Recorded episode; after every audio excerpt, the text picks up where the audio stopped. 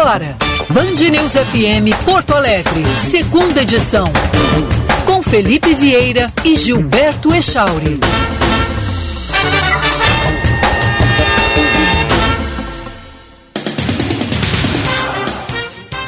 Bom dia, 11 horas, 1 minuto. Estamos iniciando a segunda edição desta segunda-feira. Bom dia, ouvintes. Bom dia, Gilberto Echauri. Bom dia, Felipe Vieira. Bom dia a todos. Boa semana. 23 graus a temperatura em Porto Alegre. Uma linda segunda-feira. Bom, e nessa linda segunda-feira vocês já trouxeram a informação no primeira edição. A Band São Paulo entrevistou hoje pela manhã o governador Eduardo Leite ele não afirma, mas também não descarta aquela situação de pode, pode. Né? Ele já foi mais. Ele nunca disse peremptório como Tarso Genro, mas ele já foi mais peremptório na, na declaração de que não concorreria à reeleição. A gente vai reproduzir em instantes esses áudios né, que estão disponibilizados inclusive no site da Band, band.ol.com.br, na aba da Rádio Bandeirantes. E ali a entrevista completa, as pessoas podem ter ciência de tudo que o governador Eduardo Leite disse aos nossos colegas da Band São Paulo. Mas ele não foi realmente taxativo, como em outras vezes, dizendo que não concorreria deixou claro que ele é contra a reeleição, que poderia ter sido candidato à reeleição em Pelotas, mas. Já é uma mudança de postura, né? Já é uma mudança de postura. Não, né? não foi taxativo que nem outras vezes. Os políticos gaúchos têm que aprender com o erro de Tarso Genro. Tarso Genro, aquela vez, foi peremptório. Né? a expressão é dele não, foi peremptório ao afirmar que não deixaria a condição de prefeito de Porto Alegre para concorrer ao Palácio Piratini. Uma atrapalhada que o Tarso fez, lá, prejudicou o partido em nível de Porto Alegre, prejudicou o partido em nível de Rio Grande do Sul. Né? Depois foi eleito governador em uma outra situação, mas naquele momento ali né, mostrou para o Estado que o governo de Olívio Dutra segundo o próprio PT, porque não deu a Olívio a condição de ser candidato à reeleição, era um governo muito ruim. Quando você não dá ao seu colega de partido a condição de tentar a reeleição, você está dizendo assim, olha, problema, o governo está cheio de problemas. Com você nós não temos chance nenhuma, vamos colocar outro. Ah, e foi isso que foi feito naquele momento. Depois Tarcísio veio, pediu desculpas, admitiu o erro, mas isso Aconteceu depois. Naquele momento, quando diziam que ele estava errado e que ele estava prejudicando, inclusive, o partido, a arrogância imperou na de Tarso e do grupo de Tarso. Mas isso é uma questão do passado que serve apenas para dizer o seguinte: os políticos gaúchos têm que aprender com Tarso Genro a não serem peremptórios. Tá, o, o Eduardo Leite não foi nunca peremptório, mas sempre foi muito firme na convicção dele em passar essa convicção de que não seria candidato à reeleição. E agora você já vê que ele começa a admitir, ele começa a fazer aquela curva lá de 180 graus, né, mudando a posição dele. Pode inclusive ser sair, sair candidato, não é o que parece, mas pode sair candidato por outro partido reafirmou também durante a entrevista à Band de São Paulo que está no PSDB há 20 anos, que construiu toda a vida dele dentro do partido. Eduardo Leite tem uma situação nesse momento que é ou pagar para ver o legado que ficou da disputa dele com as prévias contra João Dória, e aí tentar via outro partido marcar a sua posição e ter uma, uma representação nacional, ou simplesmente pegar e dizer o seguinte, olha, vou ficar no PSDB, não concorro à eleição, mas vou aproveitar essa situação toda das prévias para, ficando dentro do PSDB, organizar o partido, ser uma novidade dentro do partido, já que o PSDB é um partido de caciques de mais idade. Ah, os caciques do, do, PSDB são Fernando Henrique Cardoso, Geraldo Alckmin, que está deixando o partido, é, José Serra, na, José Aníbal, quer dizer, tem, tem, tem várias pessoas que já estão com uma certa idade. E aqueles que hoje, mesmo que estejam no comando do partido, presidente, que é mais jovem, deputado federal por São Paulo, Bruno, né, e outros, não tiveram essa visibilidade de Eduardo Leite. Ele tem essas opções, ele é jovem, tem muito chão pela frente ainda, mas ele tem que decidir o que ele quer. Se ele quer ficar no partido e reorganizar e ser um líder de expressão, se ele quer tentar correr o risco e fazer aí algo em torno de 8 a 10%, que é o que indicam as pesquisas, não está livre de fazer mais, mas também não está livre de fazer menos, concorrendo por outro partido à presidência da República, ou ficar no Rio Grande do Sul mais quatro anos. É bom lembrar o seguinte, Charles, se os ouvintes puderem me lembrar, eu não recordo ninguém, ninguém que tenha, em nível de Brasil, feito um segundo mandato vitorioso e esse segundo mandato tenha persistido. É. Esse legado. Alguém pode lembrar assim: olha, o Aécio Neves fez dois mandatos em Minas, mas quando você analisa a fundo o que deixou de legado o segundo mandato do Aécio, você vê que não foi uma boa alternativa para ele. Então, essa situação toda envolvendo segundos mandatos. A primeira vez que eu ouvi falar em segundo mandato, que não era uma boa, foi do Antônio Garotinho, que colocou a Rosinha no Palácio Guanabara, mas que também só se atrapalhou. Então, essa situação é uma situação que tem que ser muito bem pensada, muito bem pesada por todos os é, candidatos que miram a reeleição nos seus estados. Caso de Eduardo Leite, que tem uma situação que é mais peculiar ainda.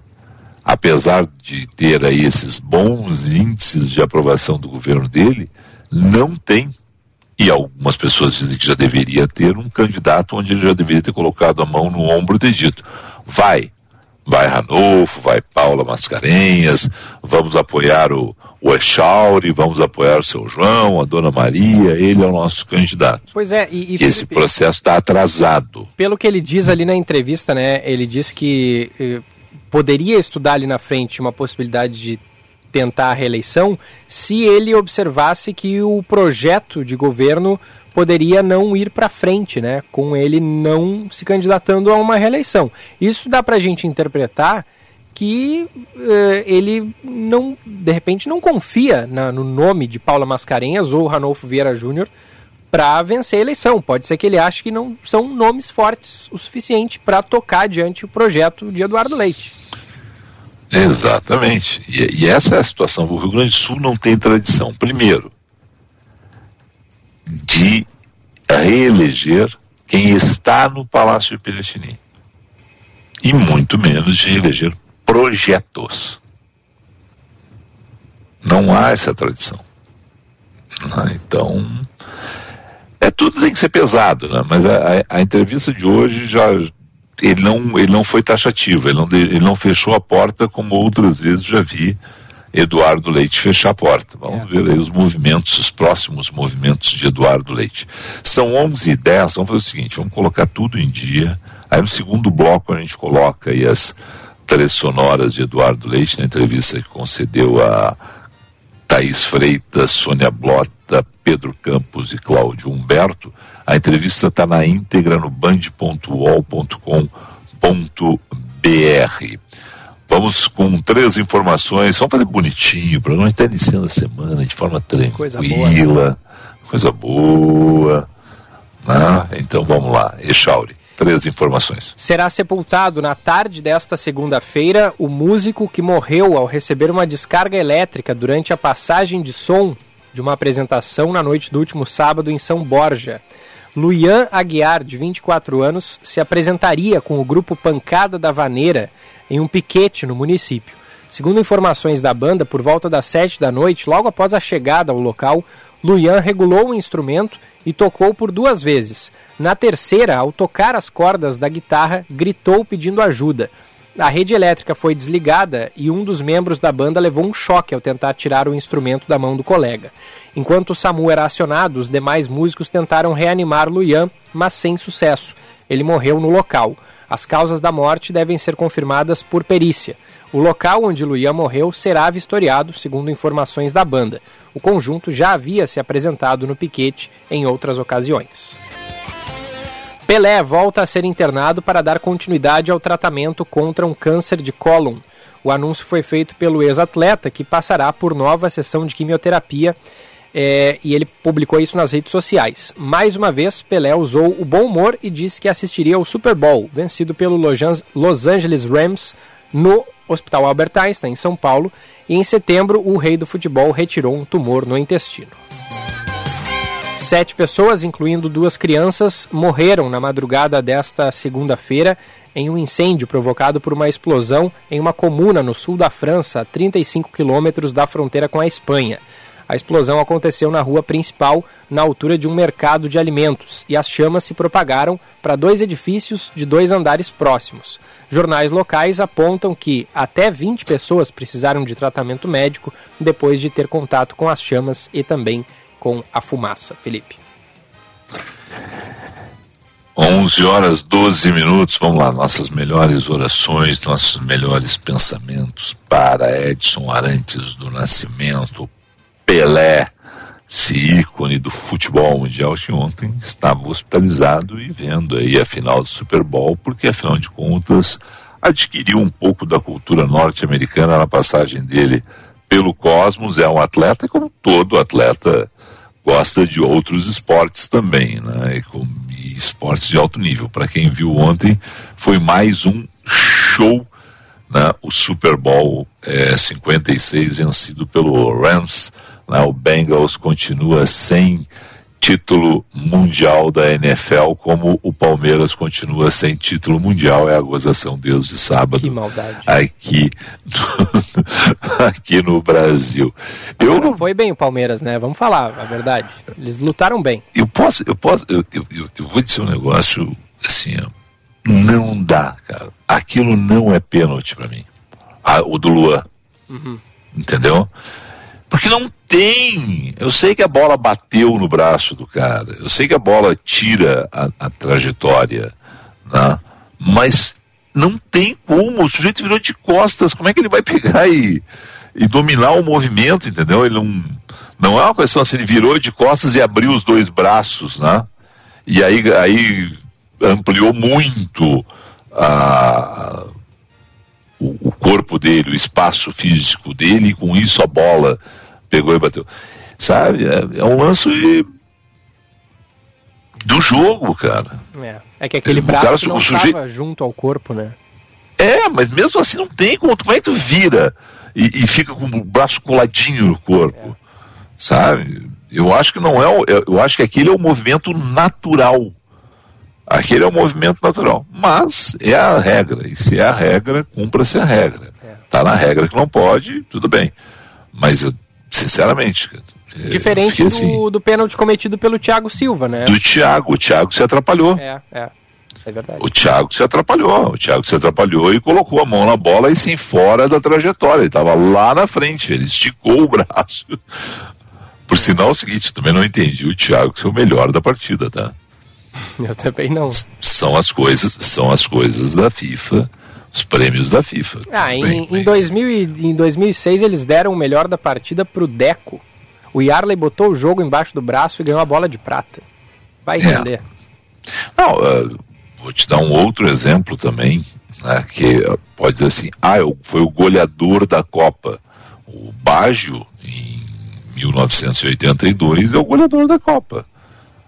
Mas quem mais jogou futebol naquela Copa foi Paulo Roberto Falcão encantou a todo mundo. Ah, o Brasil perdeu para a Itália, então do time campeão é que tem que sair o, o melhor jogador da Copa.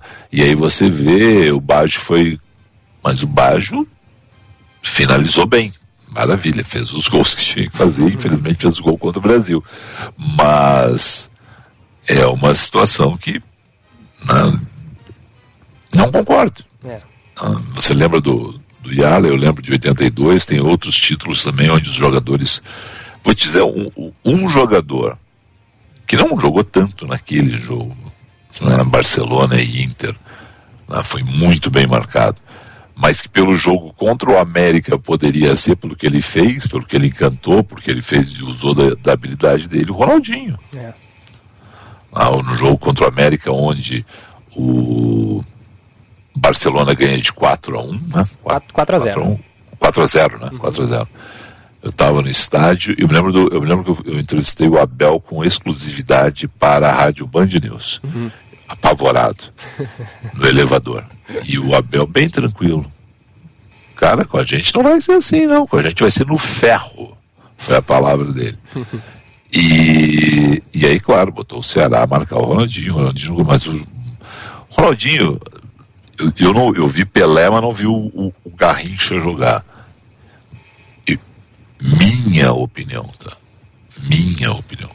E aí cada um vai ter a sua relação de melhores.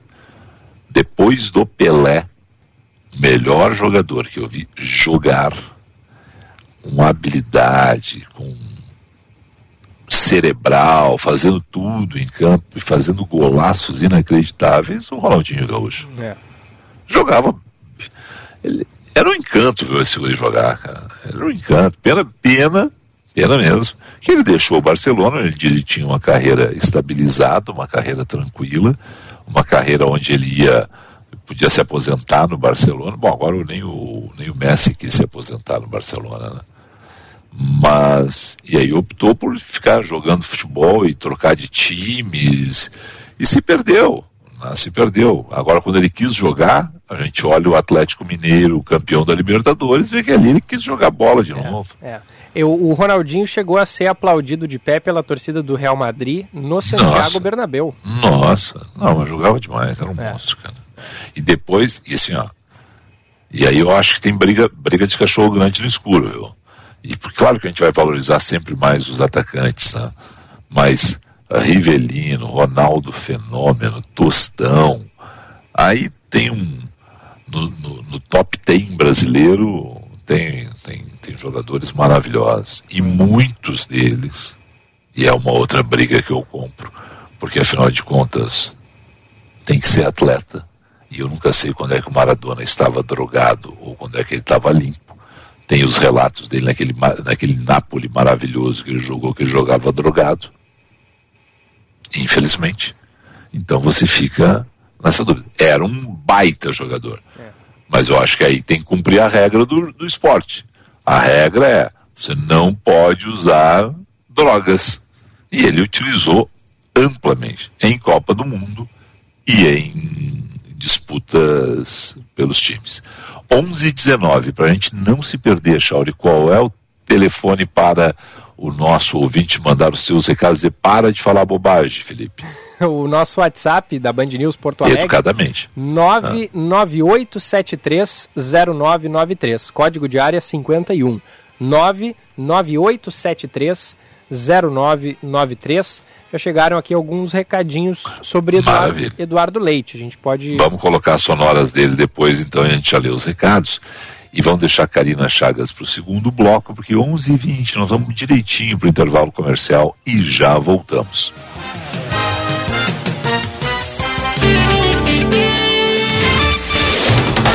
Você está ouvindo Band News FM Porto Alegre, segunda edição.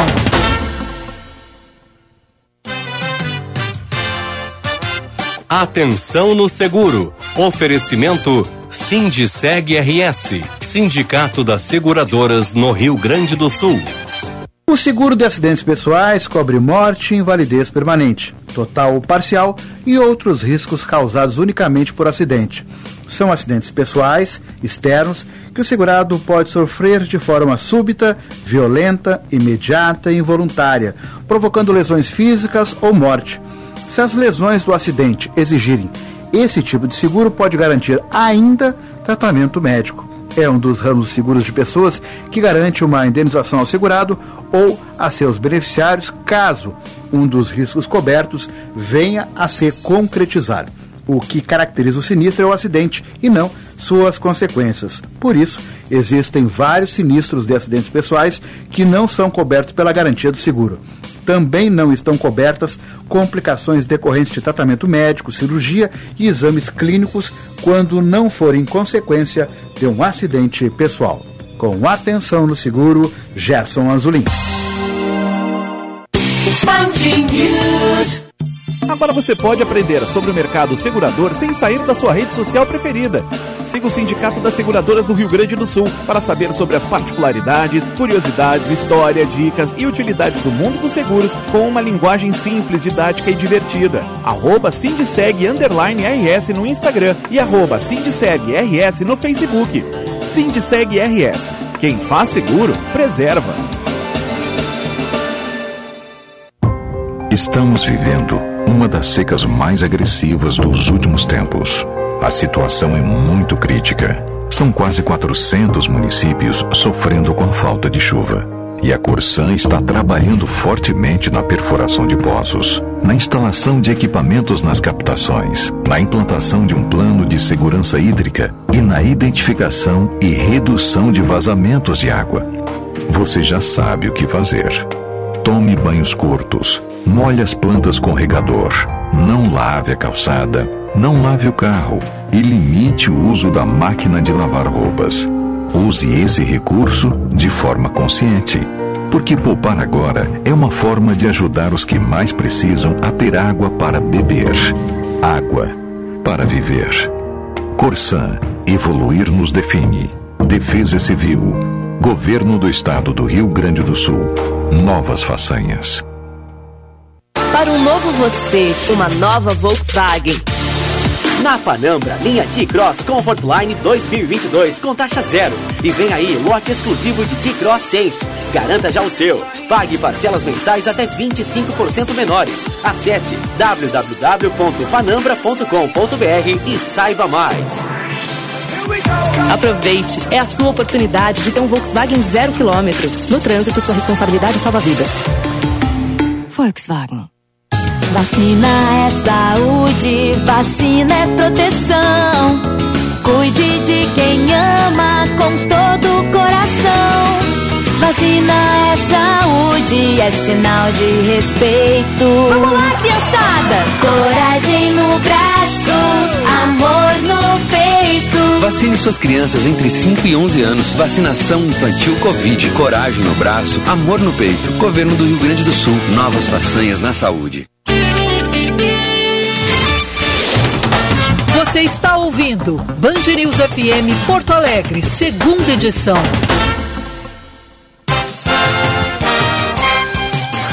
Onze horas 24 minutos, 11 e 24. Falamos em nome de quem, Echauri? Falamos em nome da Corsan, estiagem extrema, não lave o carro, não lave a calçada. Estamos vivendo uma das secas mais agressivas. Você sabe o que fazer. Tome banhos curtos, não lave a calçada, não lave o carro. Poupar agora é ajudar os que mais precisam a ter água para beber, água para viver. Corsan Evoluir nos define. Defesa Civil, Governo do Rio Grande do Sul. É Chauri, nossos ouvintes pelo telefone 99873 0993. Tem um recado tá. aqui. Quer que eu vá já ou deixamos para daqui a pouco? Não, eu só, eu, eu, é sobre o Eduardo Leite? É. Então é. vamos, poder, vamos colocar para todo mundo já poder saber o que, que ele disse. Vamos colocar Eduardo Leite como, como tu tá operando aí, uhum. colo... vai só chamando as cabeças. Antes, ah. antes, por favor, só vamos chamar o trânsito com a Karina Chagas. Ah, claro, desculpe, desculpe, desculpe, foi erro meu. Caminho. Karina Chagas, bom dia. Muito bom dia, Gilberto e Felipe Vieira e a todos aqui do segunda edição. Volto falando da Zona Norte. Atenção ainda ao bloqueio parcial na faixa da direita da Avenida Carlos Gomes, sentido norte, por conta do reparo de uma placa de concreto nessa região. Acontece próximo a Nilo Peçanha, mas há congestionamento a partir da Plínio Brasil Milano. A Castelo Branco agora flui bem, podendo ser uma alternativa. Nas rodovias, temos lentidão agora no sentido interior da BR-116 em Canoas, no trecho da estação de trem Fátima por conta de obras no trecho. A rodovia do Parque a 448 é uma alternativa no caminho para a região do Vale dos Sinos. Seu carro novo ou imóvel está na mão. Faça consórcio Embracon e invista no seu futuro. Acesse embracon.com.br e faça uma simulação. Consórcio Embracon, agora você pode mais. Tá aí, portanto, a informação do trânsito, ainda bem que tu tá ligado aí, viu, Chore? Vamos lá. Comanda daí, porque aí tu tem a coordenação certa, né, da, das cabeças com os áudios aí, Chore. Bom, vamos nessa. O governador Eduardo Leite classifica como extremamente preocupante o desempenho de João Dória nas pesquisas para o governador do Rio Grande do Sul. Por isso, é natural que a pré-candidatura de Dória à presidência da República seja contestada dentro do próprio PSDB. Em entrevista exclusiva à Rádio Bandeirantes, ele disse que respeita a vitória do governador de São Paulo nas prévias, mas defendeu uma discussão interna. Vamos ouvir o que disse Eduardo Leite. O candidato escolhido tem a oportunidade de buscar sua viabilidade e nem por isso deixará de ser contestado e receber o contraponto, uh, especialmente quando a gente vê dificuldades do ponto de vista eleitoral. Já passaram mais de dois meses das prévias, né, dois meses e meio. E não só o candidato escolhido, o governador João Dória, não cresceu, como caiu nas pesquisas. E a rejeição dele continua crescendo, uh, uh, o que é extremamente preocupante. Eu tenho dito o seguinte: as prévias deram ao partido um candidato, não deram o partido para o candidato. Falando ao jornal Gente, Eduardo Leite admitiu conversas com o presidente do PSD, Gilberto Kassab, sobre um projeto nacional. Na avaliação do governador do Rio Grande do Sul, as pré-candidaturas da terceira via não conseguiram até agora cativar o eleitor. Não dá para ficar nessa, nessa polarização. E uh, eu acho que boa parte da população tem essa, essa percepção não tem um problema de demanda, tem um problema de oferta. As candidaturas que aí estão postas na chamada terceira via ou na alternativa que se busca criar, não, não conseguem até aqui cativar, sensibilizar a população. E por isso a gente tem que ter disposição de conversar sim sobre um, um projeto nacional. Então eu tenho mantido essas conversas, elas uh, estão num estágio, vamos dizer assim, incipiente, uh, muito iniciais mas uh, vamos, vamos ver o que, que nos reserva aí nessas conversas, o que, que a gente pode colaborar no cenário nacional também. Na entrevista, Leite afirmou que está havendo um apelo para que ele dispute a reeleição. O governador do Rio Grande do Sul reiterou ser contra a permanência no cargo, mas admitiu a possibilidade de tentar o segundo mandato.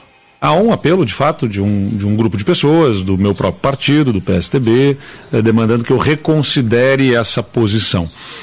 Eu fico uh, até envaidecido com, com, esse pedido, com esse convite, mas uh, mantenho a minha crítica à reeleição. A gente está conversando, é claro que me sensibilizo os apelos que têm sido feitos, uh, mas eu sempre digo, não deve ser sobre a pessoa, deve ser sobre o projeto. Né? Se nós tivermos a condição de tocar e continuar esse projeto no Rio Grande do Sul, uh, podendo passar o bastão, eu acho que é o curso natural das coisas, é como eu prefiro que aconteça. Agora também, assim como eu tenho convicção sobre a reeleição, eu também tenho a convicção de que a gente não pode perder a, continuidade desse trabalho que, que botou o Rio Grande do Sul em capacidade fiscal diferenciada agora. A íntegra da entrevista de Eduardo Leite está no YouTube, no perfil canal Rádio Bandeirantes Oficial. Felipe. Perfeito, Echau. Bom, alguém já disse que está fazendo mágica com as palavras, né? Tudo é, mas pode não ser. Né? Então, está aí a, estão aí as declarações de Eduardo Leite, deixando essa, essa porta aberta nesse momento para concorrer à reeleição. Não foi taxativo, outras vezes ele foi bem mais. É, foi bem mais uh, firme na, na, na, resposta. Mas dessa vez aí, não. Echauri, vamos lá, os ouvintes pelo telefone. Júlia manda recado. Bom dia. Diante das outras opções que se apresentaram até agora, prefiro reeleger Eduardo Leite. Tem recado aqui também do Reginaldo de Canoas. Apesar de Eduardo Leite ter dito que não iria concorrer à reeleição, eu votaria nele sim, pois ele tem mais acertos que erros. É, Por enquanto foram esses dois recados que chegaram Olha sobre só. leite. Tem. é, bom, tem algum outro. Tem um Interessante, recado foram dois. Até a gente não, não, não procurou saber se as pessoas votariam ou não, mas espontaneamente duas pessoas dizendo que votariam nele para reeleição. É interessante. É. Tem mais recados? E tem, tem mais um recado aqui do nosso ouvinte Ney Borges de Criciúma, mas não é sobre Eduardo Leite. Ele ta- talvez até seja, porque ele fala sobre um contexto nacional. Estou vendo meu país indo embora para um caminho sem retorno, me preparando para ir para fora. Hoje ainda posso vender o que tenho e recomeçar fora daqui. Daqui dois ou cinco anos seremos uma Venezuela ou Argentina. É, casa aonde, tu, aonde se dá tudo e nada produz, não fica em pé, diz o Ney Borges, de Criciúma, Santa Catarina.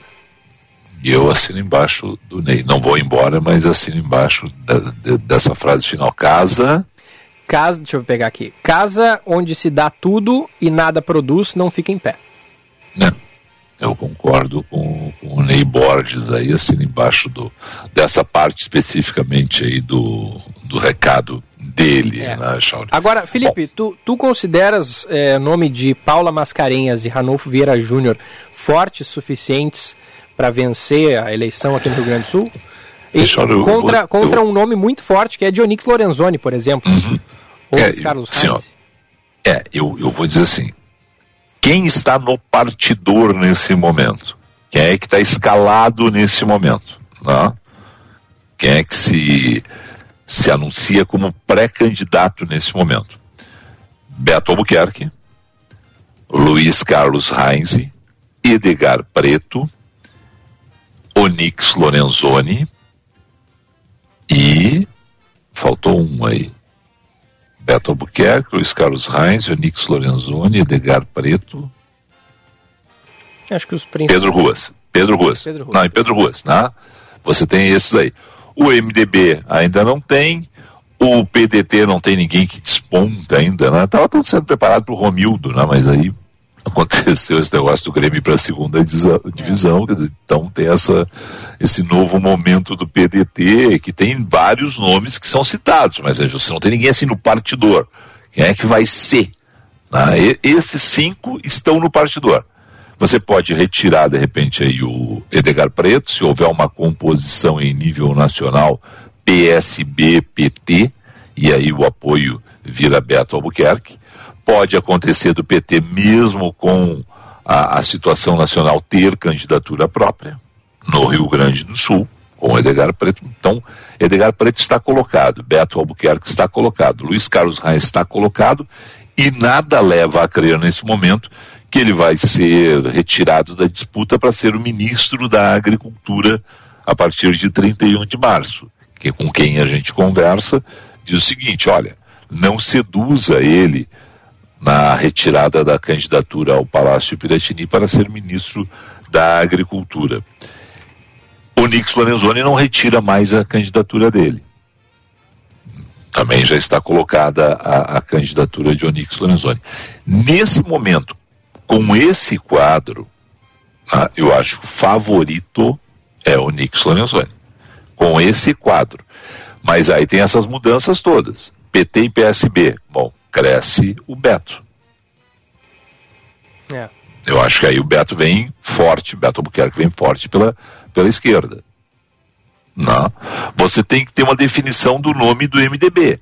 O MDB pode estar, muitas vezes, é, alijado da disputa nesse momento, nós ainda estamos em fevereiro, mas é um partido que tem estrutura e é um partido que tem tradição. Já elegeu Sartori, Rigoto, Simon e Antônio Brito. Não dá para descartar o MDB. O PDT é um dos partidos que mais tem prefeitos no Rio Grande do Sul. Tem uma candidatura colocada em nível nacional. O PDT vai ter candidato. Tem que ter alguém para. Ah, tem que definir quem é o candidato do PDT, mas vai ter, um, vai ter uma candidatura do PDT. Ah, então, assim, ó, o quadro ainda está muito aberto, até porque esses dois partidos que são fortes a governar o Rio Grande do Sul tem tradição, tem militância, estão fora do partidor. Nesse momento, aí a pergunta não fugindo da tua pergunta, ah, Paula Mascarenhas e Ranolfo não me parecem, sim, pessoas que poderiam chegar, poderiam emplacar, poderiam complicar esse jogo. Agora vamos lembrar também, Chauri. Ieda Crucius, ninguém apostava em Ieda Crucius em fevereiro. A Rigoto era briga Tarso e, e Brito, ninguém apostava em Rigoto em fevereiro. Sartori, a gente já tinha ali errado as previsões em relação a, a Rigoto e Ieda, então a gente já ficava com o pé mais atrás, uhum. não descartava. Mas não era uma aposta firme as, aí, em fevereiro. Eu te faço outra pergunta. O quadro está muito aberto ainda, isso que eu quero dizer. O quadro ainda é, assim, quem é que está no partidor com mais chance? Nesse momento, nesse momento, eu apostaria assim, bom Felipe, se a eleição fosse hoje e você fosse apostar, apostaria em quem? Nesse momento, com esse quadro, segundo turno, eu apostaria que o Onix está no segundo turno, mas não sei com quem. Uhum. E, não, e, e, e, não acho que alguém ganhe no primeiro turno, entendeu? Sim, sim.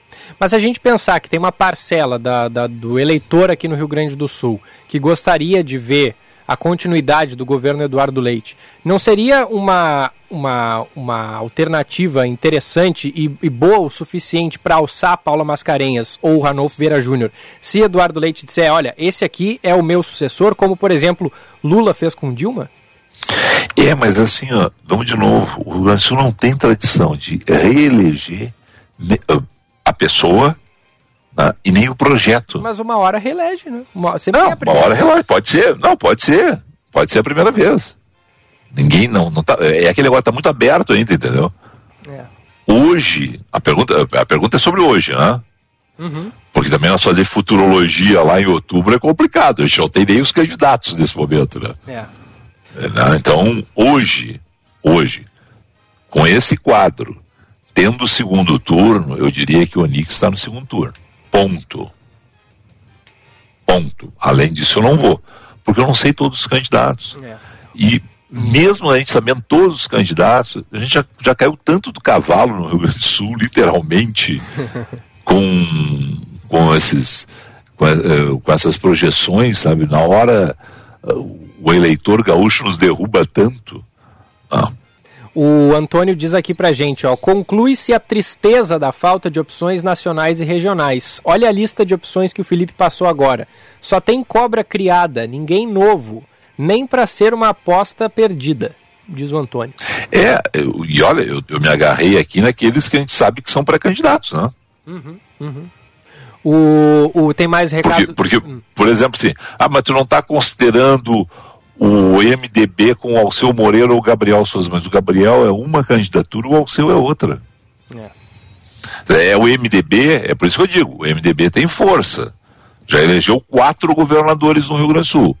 Simon, Brito, Rigoto e Sartori. Não dá para desprezar, seja quem for o candidato do, do MDB. Não dá para desprezar o, o, o PDT com a força do brisolismo no Rio Grande do Sul ah, não tem vencido nas últimas eleições, tem ficado de fora, tem tido dificuldades, mas tem uma candidatura posta em nível nacional, que é a do Ciro, que vai precisar de um link no Rio Grande do Sul. Quem é que vai ser? Nesse momento se fala em vários nomes, eu nem arrisco dizer né, o que a gente sabe. A gente sabe que estava sendo preparada uma candidatura do PDT, que era o Romildo, para o Senado ou para o governo do Rio Grande do Sul. E que nesse momento foi atrapalhada. Eu, eu, não imagino que com o Grêmio na segunda divisão o Romildo vai se lançar um cargo majoritário, Echauri. Eu também não. Não. Então é, é a situação do, do momento. Está muito aberto ainda. Ah, o que eu digo é isso: são cinco nesse momento. Podem virar quatro. Se houver essa aliança PSB-PDT, desculpa, PSB-PT, pode virar quatro desses cinco que eu citei. E fora outra coisa. Fora que a gente não está citando aqui outros partidos. O Moro precisa de um, uma candidatura em nível uh, de Rio Grande do Sul, em nível, nível, estadual, em nível regional. Tá? Então você tem, tem, tem essas. Quem é que vai ser o representante do Moro? Não vai ser nenhum desses que eu citei. O representante do Moro não vai ser o Beto Albuquerque.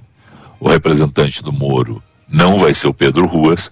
O representante do Moro não vai ser o Luiz Carlos Reis. O representante do Moro não vai ser o Onix Lorenzoni.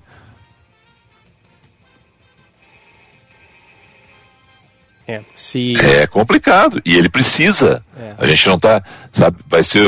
O, o Janones passou pelo Rio Grande do Sul, nós falamos semana passada.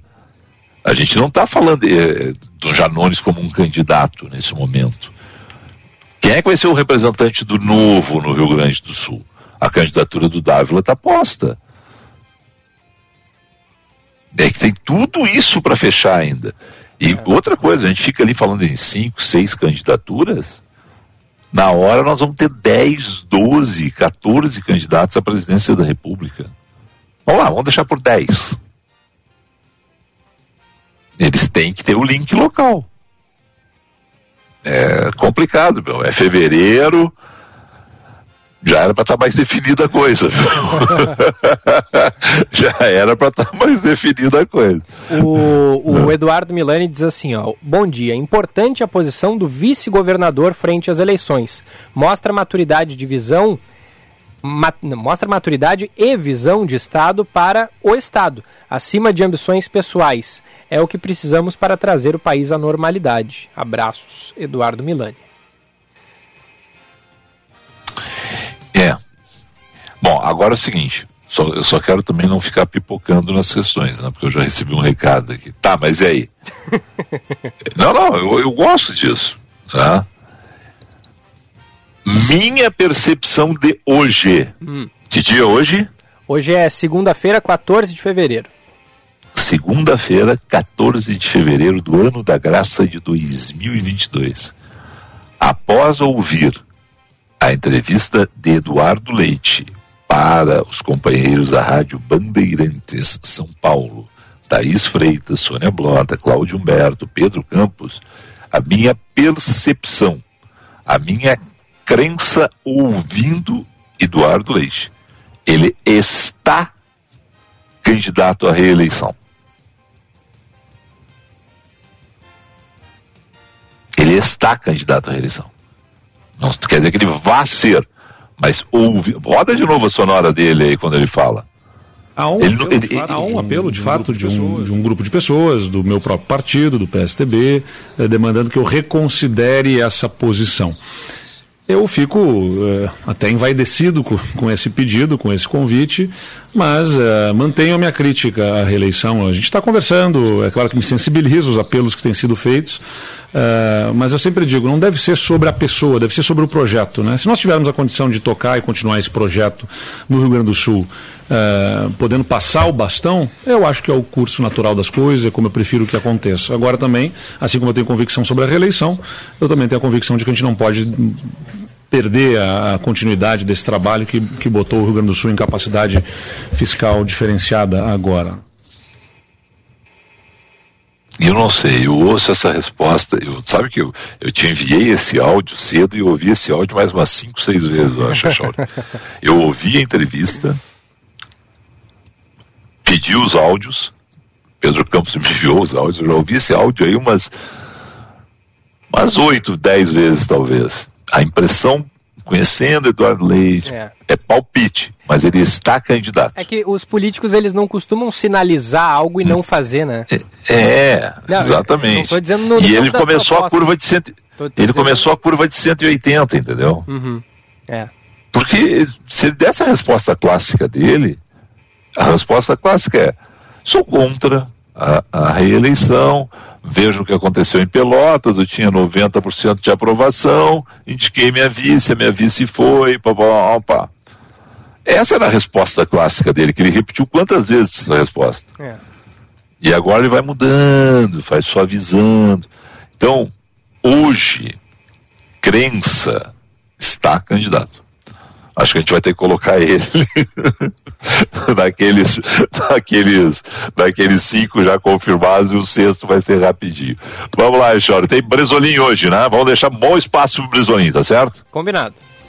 11:45 falamos em nome de quem? Falamos em nome da Corsan. Estamos vivendo uma das secas mais agressivas. Você sabe o que fazer. Tome banhos curtos, não lave a calçada, não lave o carro. Poupar agora é ajudar o quem mais precisa a ter água para beber, água para viver. Corsan, evoluir nos define Defesa Civil, Governo do Rio Grande do Sul. Agora na. Opa, erro meu. É aqui, ó.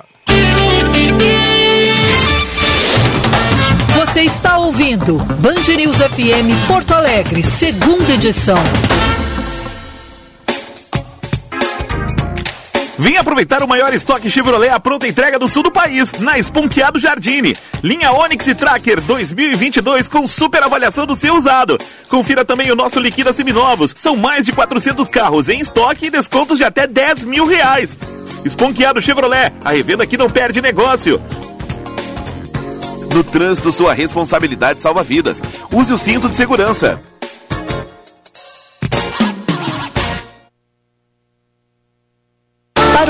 Você, uma nova Volkswagen. Na Panambra, linha T-Cross Comfort Line 2022 com taxa zero. E vem aí, lote exclusivo de T-Cross 6. Garanta já o seu. Pague parcelas mensais até 25% menores. Acesse www.panambra.com.br e saiba mais. Aproveite, é a sua oportunidade de ter um Volkswagen zero quilômetro. No trânsito, sua responsabilidade salva vidas. Volkswagen.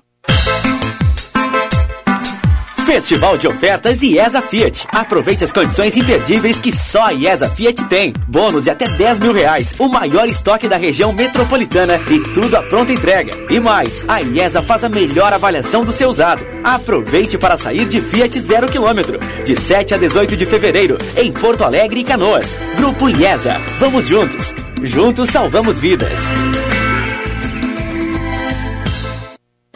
Vai pagar com o cartão? Sim. Ah, só um minuto. Ô Carlos, me alcança outra maquininha. A amarela? Não a preta. Quer dizer, a verde. A ver... Ou é a vermelha? Com a Vero, a mesma maquininha aceita todos os principais cartões, até Banricompras. E tem as melhores taxas com menos custo. Vero, a maquininha que resolve de verdade. Peça já a sua em sejavero.com.br. Você está ouvindo Band News FM Porto Alegre, segunda edição. Agora na Band News, Band Motores, com César Bresolim. Oferecimento Jardine, a revenda que não perde negócio. Oficina Panambra, referência em qualidade e preço justo. Grupo IESA, vamos juntos. E dê a virada de chave na HMB Carway, em Porto Alegre, Canoas, Novo Hamburgo e Bento Gonçalves. 11 horas 49 minutos, 11:49 Brasolim. Bom dia. Bom dia, bom dia, meu campeão Felipe. Tudo bem? Bom dia, Cháuria. Bom dia. Ouvintes da Band News. Pois, Felipe, como Ah. é que tava? Teu Pix está funcionando aí? Por quê? Porque a Ferrari E prepara o está trazendo para o Brasil o seu modelo híbrido mais potente, Felipe. SF90. Mil cavalos de potência. Meu Pix está funcionando, mas acabou de dizer: sai daí, chinelão. Tu não tem dinheiro para isso, chinelão. Meu Pix acabou de eh, pintou a mensagem aqui no Pix. Posso comprar uma Ferrari? Aí O Pix mandou a resposta: sai daí, chinelão. Não Oito- te anima o recado. do Pix. 8,8 milhões de reais, tá? 8,4, mas. Ah, faz um esforço aí, Felipe. 8 tá? milhões, 8 milhões. Cara, pior é que os caras, tu chega na concessionária, tu diz assim, 8 milhões e quase. Aí o cara, tu- tu- imagina o cara pedir descontos, tipo assim, dá, dá, dá o, o, cara vai, o cara vai comprar um carro de 8 milhões, o cara não, não, não tem condição é, nem falo. Pediu desconto, né? Não, Nem, não, não, existe desconto não, para esse não povo, né? existe, Não existe, não existe. 8 milhões e 400, É, cara. Tanta coisa eu faria melhor com esse dinheiro. Com uma SF90, que é um conversível, tá, Felipe? Pra tá. andar pelas ruas de São Paulo aí deve ser maravilhoso, né? Deve ser quebra a bola pra tudo quanto é lado. Mil cavalos de potência de 0 a 100 em 2,5 segundos. É quase um desempenho de um carro de Fórmula 1. Nossa senhora. Mas olha só, tá, claro que isso é para poucos, né, privilegiados, poucos privilegiados. Mas a notícia, Felipe, você, eu sei que você gosta de automóveis, até acho que já foi algum salão automotivo, né? Já. E Já. essa pandemia da Covid-19 está mudando muitas coisas no setor automotivo, entre as quais os famosos salões automotivos, né, aquelas feiras onde as indústrias apresentavam seus modelos, que era um grande evento, e que por causa da, da, da Covid-19 está se mudando. São Paulo, inclusive, já cancelou o famoso salão do automóvel do ANB e vai fazer este ano um novo evento que vai ser no Autódromo de Interlagos, Felipe. Porque essa nova tendência já está fazendo isso nos Estados Unidos. É assim, ó, as pessoas, o consumidor, o público em geral, vai para esse evento, mas vai ter experiência com o carro, vai fazer um test drive, sim, vai ser uma coisa diferente, não vai ser aquela exposição estática tradicional que era até poucos anos. Então vai ter esse ano já essa mudança de chave, sai o tradicional salão automotivo, a NMB, e vai ter um Motor Experience que vai ser em Interlagos, São Paulo, isso em agosto, tá, Felipe? Já definido o mês de agosto. Então vamos ver como vai se comportar, na verdade, o público, né, Felipe, que adorava ir para esses salões automotivos, que era uma grande festa, agora com esse sistema de é, conhecer mais o carro, vai ter shows juntamente com o evento, vai ter desfile de carros antigos. É um perfil diferente, perfil diferente. Vamos ver se, se vai funcionar ou não, né, Felipe? Vocês já, vocês já É, dirigiram ver. Ferraris? Já dirigiu uma, Felipe Bresolim? Tu? Eu já, eu já tive a E oportunidade. co- conta a experiência aí. Ah, é um carro que dá uma aceleração fantástica, né? O ronco também. Ele vai de 0 a 100 em quanto tempo? Este aqui é o S, SF90, 0 a 100 em 2,5 segundos. Nossa. É. Você contou até 3, pronto, já. Já era. 340 km por hora de velocidade final. Olha aí, Felipe. Cara, e- e- aí eu tenho vai, uma. tu vai um de de- Porto Alegre a Butiá em 15 minutos. Não, tem, tem um detalhe que é, que é interessante nisso, né? É, o Bre- quanto- quantos cursos de, de pilotagem tu já fez, Brasil? Ah, tem vários, tem vários. Inclusive, nós temos que armar um curso de piloto mesmo, tá, Felipe? Quintarumã, final de ano. Se você vier para cá, vamos fazer Ah, um curso com aulas eu- teóricas, práticas na Isso. pista. Porque isso é legal. É. O Bresolim, tá- tá- tá- o Bresolim pode dirigir uma Ferrari, tá? O Bresolim pode. Outros podem. Mas é bom lembrar o seguinte: É. tem que fazer curso de pilotagem para esses carros. Ah, Porque as pessoas, o brasileiro, né, Tá acostumado a eu sou dirigir um braço. Corsa. Não, eu sou Diferente. braço. É, eu sou braço. Aqui, ó, é, é aquela coisa do, do, do brasileiro falar mal de alguns pilotos É. que não foram campeões mundiais. Isso aí. O cara, para ter uma super licença, velho, É. o cara, pra ter, o cara tem que ter. É extra saber classe, muito. né? O cara tem que saber muito. É. Tem que ser fora da curva. Exatamente. É, São, são 20 caras que, que, que performam num grid. Pode pegar, o, pode pegar o grid de ontem da, da, da Stock Da Car. Stock, né? Tinha 40, tinha 40 no da Stock Car ontem porque a, a Era a corrida era uma duplas. corrida com. Exato, era uma corrida de duplas. Os 40, os 40 são todos craques, cara. Não tem, não tem essa de, ah, é só sentar o carro, acelerar. Não tem essa. Os caras têm alta capacitação. É o caso do Bresolim, todos os jornalistas eh, especializados. A gente acha assim, não, o Bresolim é o seguinte, ó, e, e- e muitos dos nossos acham isso. tá? Então, ah, eu, tenho, eu queria ser o Bresolim, porque ele está sempre lá na indústria automotiva. Pra ver o lado É, bom. mas né? vai ver quantos cursos É, o Bresolim é, fez para chegar aí. Vai ver. Sabe, Felipe, Ai. isso que você fala é interessante até para os nossos ouvintes entenderem.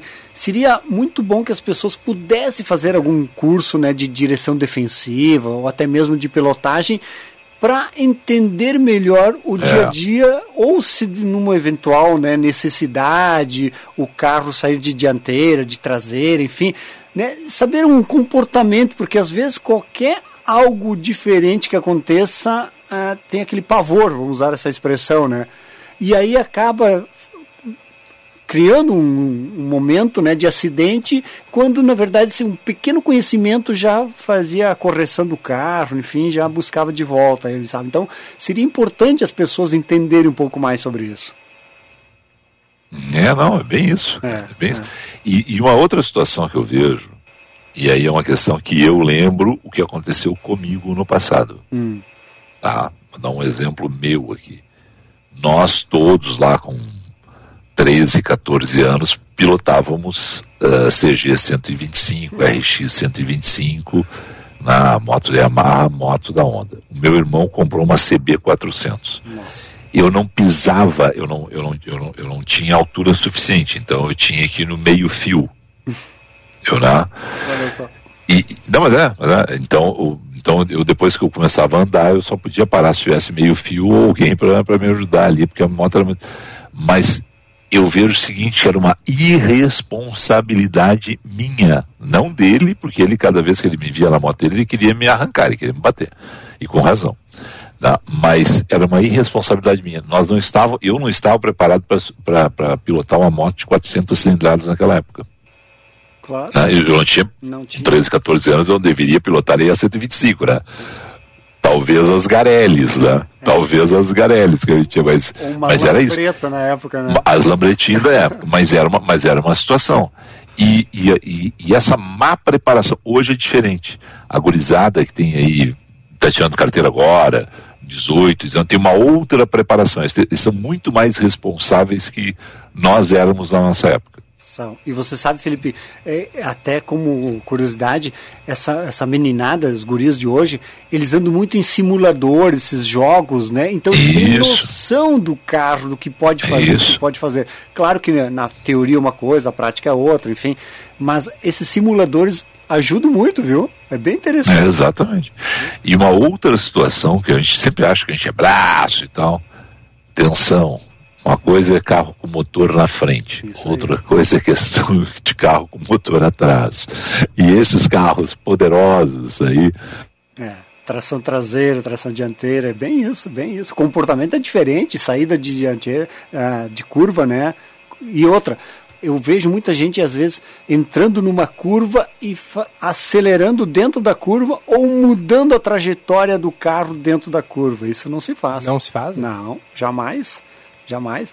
Você, antes de entrar numa curva, você tem que saber como você vai sair dela. Já tem que estar preparado. Você entra na curva já sabendo como vai né, segurar o volante, enfim. Dentro da curva, se você começar a mudar de posição de volante, aí o, o risco de um acidente, perder o controle é total. É. O, o, a gente perdeu o contato com o Felipe, mas ele está hum. falando ali na live, mas o som não está saindo.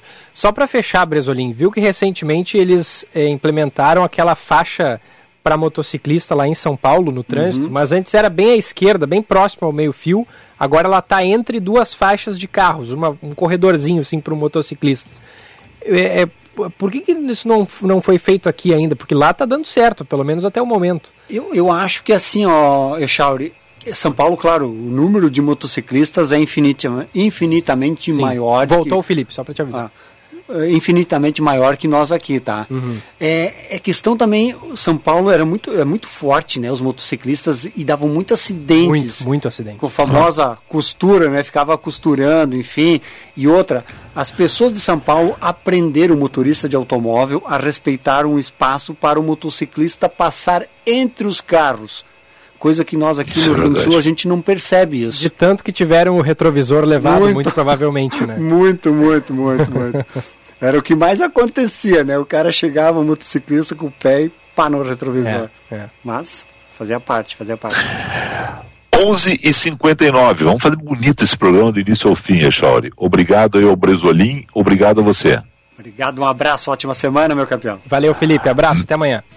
Meio-dia, vem aí ele, no horário. Oi, Neg.